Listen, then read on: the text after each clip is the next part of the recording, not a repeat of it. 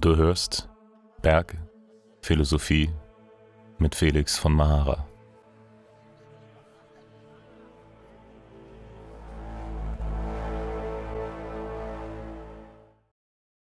Hallo liebe Zuhörerinnen und Zuhörer und herzlich willkommen zur nächsten Folge von Berg Philosophie.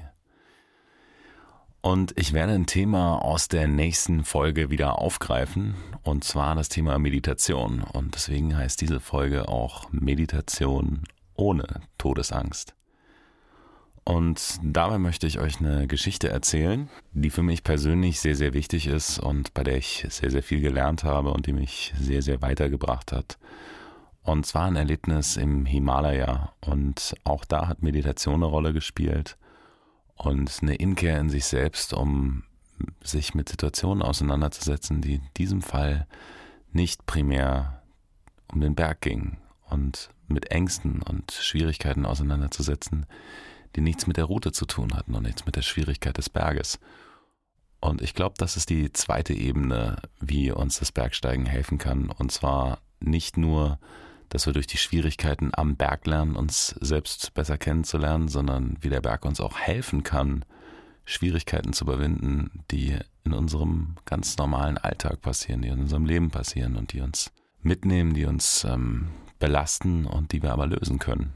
Und dafür muss ich ein bisschen ausholen in meine private Situation. Ich war sehr, sehr lange in einer ähm, sehr, sehr guten Beziehung mit einer Frau, mit der ich auch viel Bergsteigen war. Von ihr habe ich euch auch schon erzählt. Das ist die gleiche Frau, mit der ich meinen ersten Berg damals in Island bestiegen habe und die mir sehr, sehr wichtig war und auch immer wichtig sein wird.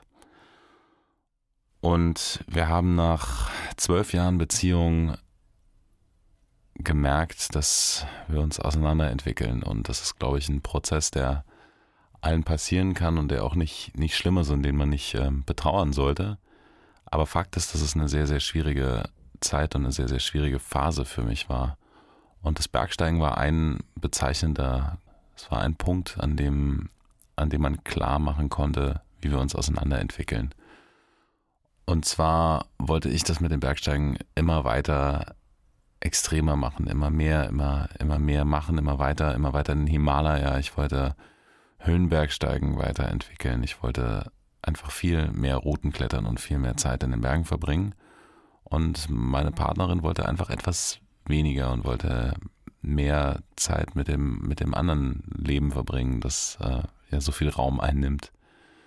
Und vielleicht auch andere schöne, schöne Seiten des, äh, des Lebens genießen, was völlig legitim ist und natürlich äh, völlig gesund ist und vernünftig. Und es ist auch wichtig, dass man das für sich erkennt, wenn sich die Prioritäten da auseinanderschieben. Aber klar ist, dass für mich das Bergsteigen immer eine Passion bleiben wird und dass das für mich auch immer wichtig sein wird. Und das war bei weitem natürlich nicht der einzige Grund, aber es waren Punkte eben in diese Richtung geführt hat. Und bezeichnend dafür war die Reise in den Himalaya, die wir gemeinsam geplant hatten.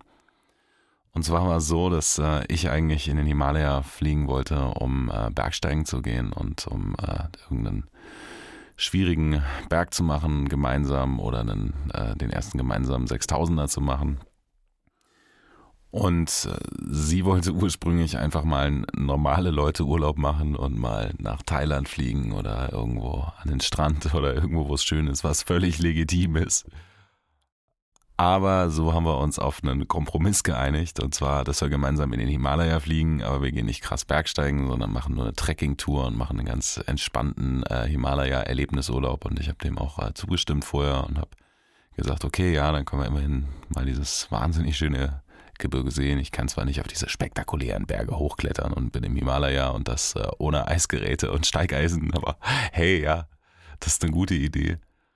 Und äh, wir haben schon vorher natürlich gemerkt, dass das falsch ist für uns beide, dass es für uns beide ein fauler Kompromiss ist. Die Flugtickets waren äh, schon gekauft und wir haben uns wenige Wochen vor dieser Reise dazu entschlossen, getrennte Wege zu gehen für unser Leben. Und wir haben aber auch beschlossen, dass wir diese Reise trotzdem gemeinsam machen, dass wir zusammen hinfliegen, aber dass sich eben irgendwann unsere Wege auch da trennen werden. Und dass wir gemeinsam loslaufen, den Annapurna Track und äh, der geht nämlich eine ganze Weile lang ins Annapurna-Massiv und da steht ein 6000er, der mich schon immer gereizt hat oder eine ganze Reihe von Bergen, die mich schon immer gereizt haben. Es gibt wirklich, wirklich viele Berge, die ich noch besteigen möchte. Aber einer davon war eben äh, der Chulu West im Chulu-Massiv und äh, der liegt äh, praktischerweise direkt äh, am Annapurna-Track. Das heißt, wir haben beschlossen, wir gehen gemeinsam los, machen die ersten Wochen der Akklimatisierung gemeinsam und dann ähm, geht sie eben weiter den Annapurna-Track und äh, ich besteige den Chulu West und zwar solo in meinem neuen Leben und mit meinen neuen Herausforderungen, die sich mir stellen werden. War also sehr bezeichnend, alles eine, eine riesengroße Analogie für diese Trennung eben.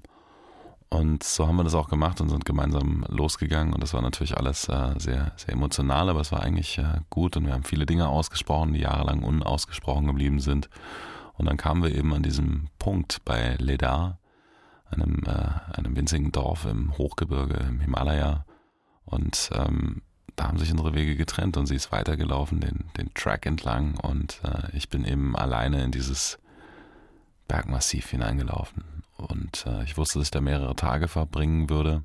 Ich hatte das als ähm, sehr große Tour angelegt und äh, wollte das eigentlich auch ähm, sehr, sehr behutsam und äh, sehr vorsichtig machen, weil man beim Höhenbergsteigen im Himalaya natürlich sehr große Herausforderungen hat und äh, sehr viele Dinge passieren können und natürlich überhaupt kein Raum für Fehler ist. Also oberhalb von 6000 äh, Metern kann kaum noch ein Helikopter fliegen und ähm, das heißt, wenn man da in eine Notsituation gerät, kann einen noch niemand rausholen. Und ich habe das bewusst in der Art und Weise gemacht, wie ich es gemacht habe, nämlich ohne Guide, ohne Porter, sondern im Alpinstil. Ich habe alles, was ich hatte, von Kathmandu bis auf diesen Berg getragen. Wir sind, also wir sind natürlich von Kathmandu ähm, bis ins, ins Gebirge rein erstmal mit äh, einem Bus gefahren, beziehungsweise auf einem Bus. Und ähm, ich wollte das im Alpinstil machen, nicht um mir selbst was zu beweisen oder um eine in dem Fall große, schwierige Herausforderung zu meistern, sondern weil ich das eben für mich machen wollte und weil ich dieses, dieses Bergerlebnis so authentisch und ehrlich wie möglich haben wollte.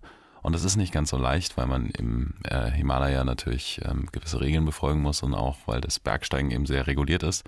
Und man braucht für sowas Genehmigung und äh, man braucht eine sogenannte Permit und eigentlich darf man so einen 6000 auch nur mit einem Guide machen.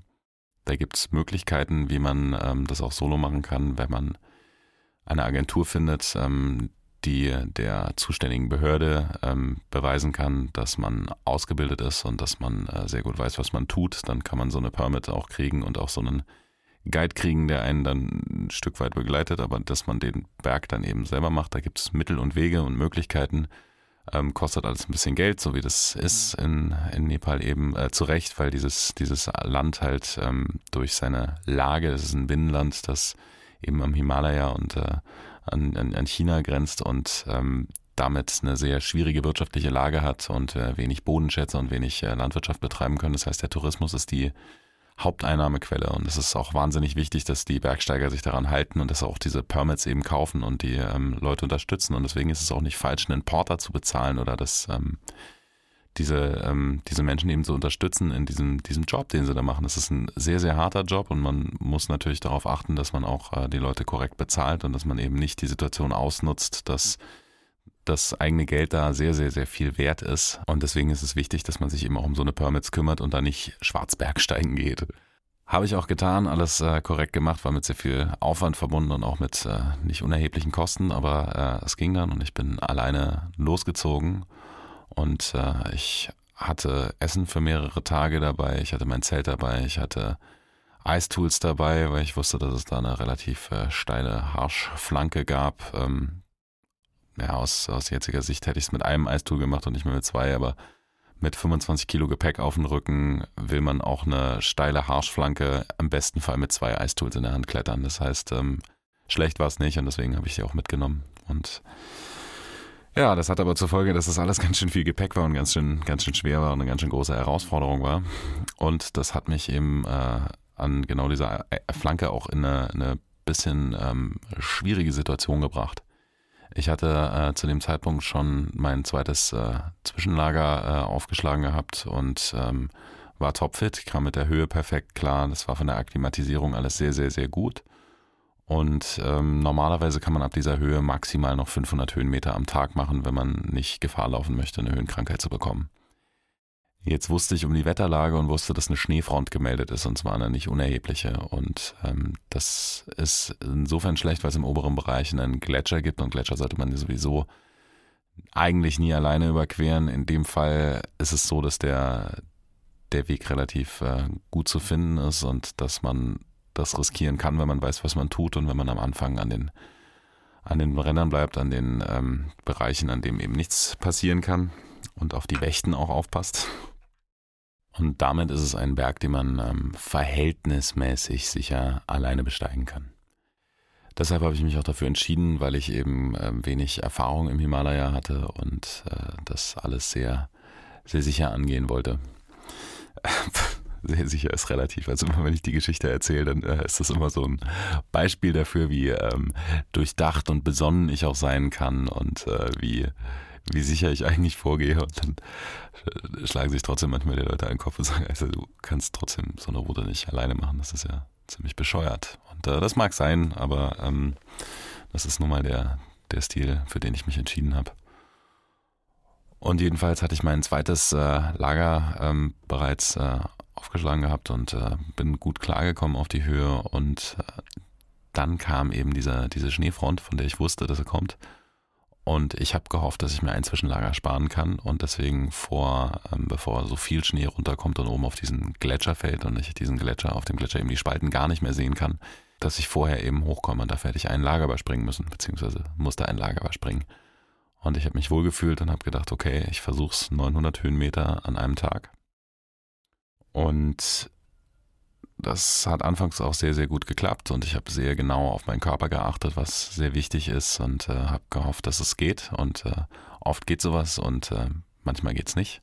In dem Fall ging es nicht, wie ich aber erst relativ spät dann gemerkt habe. Man ähm, muss eine, eine sehr steile, verharschte Schneeflanke ähm, hochgehen am Chulu West, um ins äh, nächste Lager zu kommen, also ins, ins Gipfellager, in das letzte, letzte Basislager, bevor man den Gipfelsturm äh, wagt.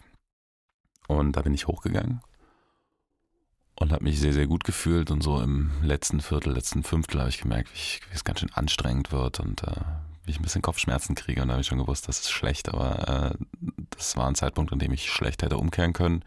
Das heißt, ich habe das letzte Viertel von dieser Flanke eben noch mitgenommen. Und dann stand ich eben oben quasi direkt am Basislager für den, für den Gipfeltag, also für die, an der Position, wo man einfach nochmal ein Zelt aufschlagen kann, äh, Steinschlag geschützt und äh, Eisschlag geschützt und Lawinen geschützt ein Zelt ausschlagen kann und ähm, sich auf den Gipfeltag vorbereiten kann. Und habe gemerkt, dass ich Kopfschmerzen kriege und dann habe ich gemerkt, dass mir ein bisschen schlecht wird. Eine Höhenkrankheit fühlt sich so ein bisschen wie ein Sonnenstich an. Das heißt Übelkeit, Kopfschmerzen, man kann nicht vernünftig einschlafen, es ist einem so ein bisschen schwindelig und duselig. Und es gibt nur eine Möglichkeit, die man hat, wenn man eine, merkt, man hat eine einsetzende Höhenkrankheit, nämlich wieder absteigen und zwar so schnell wie irgendwie möglich. So, jetzt war es allerdings schon relativ spät und ich war oberhalb von dieser sehr steilen Schneeflanke und das ähm, mit 25 Kilo Gepäck auf dem Rücken. Das sind dann auch Entscheidungen, die man treffen muss. Ich hätte die Möglichkeit gehabt zu sagen, okay, ich steige sofort wieder ab. Das wäre allerdings gefährlich gewesen. Und ich musste jetzt die Gefahr abwägen, bei diesem Abstiegsversuch zu stürzen gegen die einsetzende Höhenkrankheit und die damit verbundenen Möglichkeiten, Hirn- oder Lungenödem zu kriegen. Und ich habe mich entschieden zu bleiben und ein paar Stunden wenigstens zu schlafen, irgendwie diese Nacht rumzubringen und dann am nächsten Morgen wieder abzusteigen. Und das habe ich auch gemacht.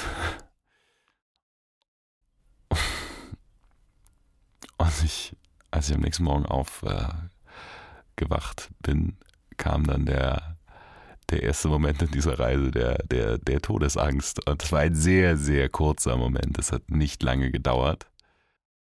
Aber ich hatte selten äh, so viel Adrenalin in meinem Körper in, als in dem Zeitpunkt, als ich aufgewacht bin und nichts mehr sehen konnte. Und in, in, in diesem Zeitraum, der wenige Sekunden gedauert hat, sind mir tausend Gedanken durch den Kopf geflogen. Der erste Gedanke war, ich kann mein Telefon nicht mehr bedienen, ich habe kein Satellitentelefon dabei, ich kann keine Hilfe rufen, ich bin ja alleine, es zieht eine Schlechtwetterfront auf, das heißt, es würden auch keine anderen Bergsteiger in der nächsten Zeit hier hochkommen. Ich werde hier jämmerlich an der Höhenkrankheit sterben. Und mein nächster Gedanke war, ich habe nur ein Smartphone dabei und ich kann noch nicht mal die Tastensperre aufmachen, weil ich die, die, Buchstaben und die äh, Zahlen nicht mehr sehen kann. Und dann habe ich gedacht, ich kann noch nicht meinen Abschiedsbrief schreiben und noch nicht mal irgendwie meiner Mutter und meiner Partnerin äh, sagen, dass ich sie lieb habe und dass, äh, dass alles gut ist und dass sie sich keine Sorgen machen müssen. Und das alles ist innerhalb von Sekunden passiert in meinem Kopf, bis ich meine, meine Hände aus dem Schlafsack rausge, rausgeschält habe und mir die Augen gerieben habe und äh, festgestellt habe, dass meine beiden Augenlider zusammengefroren waren. das war ein, ein sehr, sehr großer Glücksmoment. Ähm, vor allem in Kombination damit, dass ich gemerkt habe, dass die Kopfschmerzen gar nicht mehr so schlimm sind und dass es mir verhältnismäßig gut geht. Und dann habe ich meine Augen auseinander, auseinandergezogen und konnte, konnte wieder was sehen. Das äh, hat halt nachts in dem Zelt auch irgendwie minus 20 Grad ähm, auf jeden Fall. Und wenn man ausatmet, dann kann es passieren, dass sich das tatsächlich alles äh, absetzt, so an den Augenbrauen und dann am, am Bart. Und äh, in dem Fall sind meine Augenlider so weit zusammengefroren, dass ich sie zumindest mit der wenigen Kraft, die ich da am nächsten Morgen hatte, äh, nicht mehr von alleine aufgekriegt habe. Aber umso größer war dann das Glücksgefühl, als ich gemerkt habe, dass alles cool ist und dass es mir gut geht. Und ich habe dann zusammengepackt und äh, bin abgestiegen in das äh, vorherige Lager und äh, habe da nochmal eine Nacht verbracht, beziehungsweise der Abstieg ging dann relativ schnell, ähm, weil es dann nur noch 400 Höhenmeter eben runter waren. Und dann habe ich da nochmal mein Zelt aufgebaut und hatte quasi den ganzen äh, Tag und da war es noch schönes Wetter, ähm, Zeit, um mich da umzusehen und äh, in, einem, in einer relativ sicheren Umgebung einfach zu sein und diese Landschaft mal zu genießen. Und das hat mir einen völlig neuen Freiraum gegeben, mich mal mit dieser Natur- und Bergsituation ganz in Ruhe auseinanderzusetzen, weil ich an dem Tag nichts mehr tun musste. Mein, äh, mein, mein Eis war geschmolzen, ich hatte äh, Wasser vorbereitet also und äh, war bereit, am nächsten Tag wieder ganz entspannt aufzusteigen und äh, hatte diesen ganzen Tag da oben Zeit. Und da habe ich natürlich viel nachgedacht und in dieser Umgebung und vor allen Dingen auch mit dieser wieder dieser großen äh, Angsterfahrung, die ich äh, kurz zuvor hatte, haben sich ganz viele von den Problemen und äh, Schwierigkeiten total relativiert, weil zum einen war natürlich diese Trennung, die ich bewältigen musste im Raum, zum anderen stand äh, gleichzeitig im Raum, dass ich nicht wusste, wie es mit meiner äh, beruflichen Planung weitergeht, wie ich in Zukunft äh, Geld verdienen kann oder möchte, weil sich in der Branche viel geändert hat und weil ich nicht äh, wusste, ob ich mit dem Beruf, den ich gewählt habe, glücklich bin und ähm, ob ich das mit dem Bergsteigen und meinen Passionen vereinbaren kann. Und diese ganzen Probleme und Schwierigkeiten und äh, ob ich, ähm, wie sich in Zukunft die, die freundschaftliche Beziehung zu meiner damaligen Partnerin eben dann weiterentwickelt. Das sind alles Probleme, die plötzlich kleiner wurden und relativiert wurden, weil ich dachte, sie ist ja nicht weg, sie ist ja gar nicht tot. Es ist, es ist nichts, nichts verloren und ich habe äh, ganz im Gegenteil was gewonnen und wir beide haben was gewonnen und wir beide können glücklich sein und können jetzt ganz viel Aufmerksamkeit auf andere Dinge, andere wichtige Dinge im Leben legen, die wir auch lieben und wir können uns erhalten bleiben und wir können Freunde bleiben und dass sich ein ganz neues, ähm, ganz neue, ganz neue Erfahrungen werden werde. Und das ist alles was, was ich irgendwie durch diese, durch diese Erfahrung überhaupt erst ähm, erkannt habe. Weil da oben in dieser beeindruckenden Landschaft umgeben von Achttausendern und auf, auf dieser Höhe, in dieser unglaublichen Landschaft, in diesem riesigen Gebirge, werden die ganzen eigenen Probleme plötzlich ganz, ganz klein und ganz, ganz relativ. Und man kann plötzlich die schönen Sachen viel besser sehen und die, die schlimmen Sachen wirken plötzlich alle gar nicht mehr so schlimm. Und deswegen konnte ich mich da oben hinsetzen und in die Ferne schauen und hatte ein Lächeln auf den Lippen und konnte diese, diese Landschaft genießen und mal wirklich zu mir kommen und in mich gehen. Und das ist äh, Meditation ganz ohne Todesangst gewesen. Und deswegen habe ich diese Folge auch so genannt. Und ihr fragt euch jetzt bestimmt, wie es weitergeht. Und ähm, eigentlich wollte ich die Geschichte auch mal an einer ganz anderen Stelle erwähnen oder erzählen, wo es um den Umgang mit äh, Niederlagen geht, weil äh, der Fun Fact ist, dass ich diesen Berg nie bestiegen habe. Ähm, diese Schlechtwetterfront kam, diese Schneefront kam und ich äh, wusste, dass es im Gipfelbereich geschneit hat und ich bin trotzdem weiter hochgegangen, ähm, weil ich gedacht habe, ich gucke einfach mal, wie, weit ich komme und wenn ich dann äh, sehe, dass es nicht weitergeht, dann kann ich mich immer noch dagegen entscheiden. Das heißt, ich bin am äh, nächsten Morgen wieder hochgestiegen ins nächste Lager, habe da nochmal eine Nacht verbracht und habe dann eben diesen Gipfelsturm gewagt, äh, trotzdem, äh, trotzdem neu, den Neuschneemengen. Und zwar bin ich nachts losgegangen. Um eins war meine Losgehzeit, 1 Uhr morgens. Und äh, ich bin sehr schnell und sehr gut vorangekommen und habe alle Schwierigkeiten gut überwunden, die sich auf dieser Route noch stellen. Es ist technisch wirklich alles nicht sehr anspruchsvoll. Und wenn man konditionell gut drauf ist und äh, sicher ist und trittsicher ist, dann kann, kann man diesen Berg wirklich besteigen. Und ja, dann kam ich, ähm, 100 Höhenmeter sind es noch, äh, die mich vom, vom Gipfel getrennt haben und vielleicht 400 Meter in der Distanz an, diesen, an diesem Gletscher und ähm, bis dahin war es alles äh, gut sichtbar. Es gab noch Altseile, wo man, äh, wo man sich orientieren konnte, ähm, wo die Leute langgegangen waren, dass man sich sehr sicher sein konnte, dass man nicht äh, oberhalb von einer von einer wirklich ähm, großen Gletscherspalte steht. Und äh, dann kam eben dieser Teil 400 Meter vom Gipfel entfernt, 100 Höhenmeter, also wirklich nur noch äh, eine Stunde zu laufen, eine halbe Stunde zu laufen, quasi vom Gipfel entfernt an dem dieser, dieser Gletscher eben äh, immer zerfurchter wurde und äh, keine Fixseile mehr da waren und keine Spuren, nichts gab und außer, außer diese Schneedecke über diesen Gletscher und äh, jeder weiß, wie viel Spalten unter so einer Schneedecke lauern können. Und bis dahin war alles ein äh, kalkulierbares Risiko und ab genau diesem Punkt wusste ich, ab jetzt ist es russisch Roulette. Da kann ich jetzt drüber gehen und hoffen, nicht in eine Spalte zu fallen oder ich stehe plötzlich eben über 100 Metern Luft.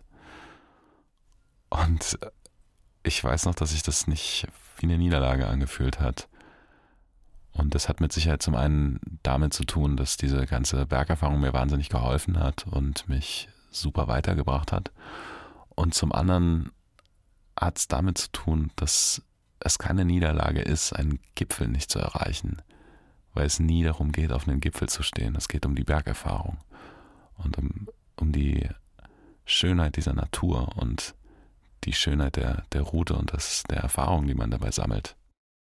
Und ich weiß noch genau, dass ich genau wusste, ich muss jetzt umdrehen. Und äh, obwohl ich äh, Wochen quasi damit verbracht hatte, an diesen Punkt zu kommen und auf diesen Gipfel zu kommen, hatte ich nicht ein schlechtes Gefühl dabei. Gar nicht. Nicht mal ein bisschen, bis heute nicht. Und äh, immer wenn ich jemandem erzähle, dass ich da hoch wollte und dann äh, knapp vor dem Gipfel umdrehen musste, ist die erste Frage aber, und gehst du nochmal hin?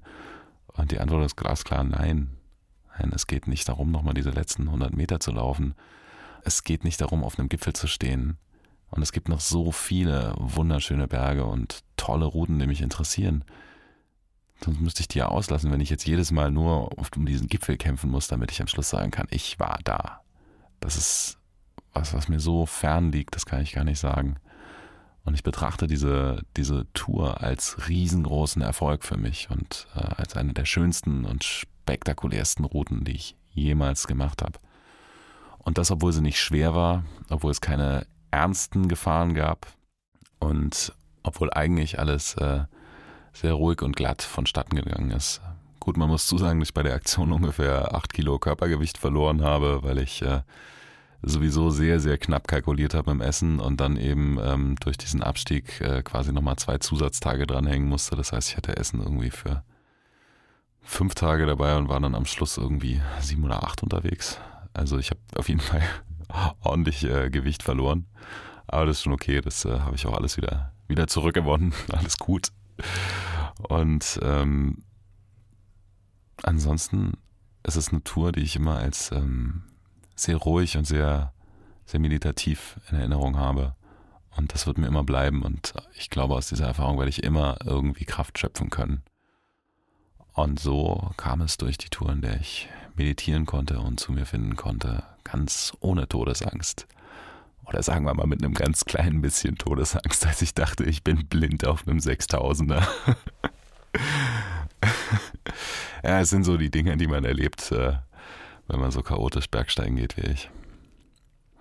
Gut, ich hoffe, euch hat die äh, Geschichte und diese Folge gefallen und ihr könnt euch äh, etwas mitnehmen für eure nächste Tour und habt vielleicht selber gerade ganz schöne große Ideen und wollt vielleicht auch dieses Bergerlebnis für euch nutzen, um mit Schwierigkeiten im Leben klarzukommen, weil bei mir ist es immer so, dass das eine das andere bedingt und äh, umgekehrt. Der Berg hilft mir beim Zurechtkommen mit Schwierigkeiten im Leben und meine Fähigkeiten und Dinge, die ich lerne, helfen mir bei schwierigen Situationen am Berg ruhig zu bleiben. Ich hoffe, dass ihr nächste Woche wieder einschaltet, beim nächsten Podcast wieder mithört und äh, ganz viel Freude mit den weiteren Geschichten habt. Auf den Chulo West werde ich bestimmt nochmal mit dem einen oder anderen Thema äh, kurz drauf eingehen, weil es einfach für mich eine der schönsten Touren war und äh, ich denke, davon habt ihr nicht zum letzten Mal gehört, aber glaubt mir, es gibt noch ganz, ganz viele andere Geschichten, von denen ich euch noch berichten möchte. Vielen Dank, auf Wiederhören und bis zum nächsten Mal.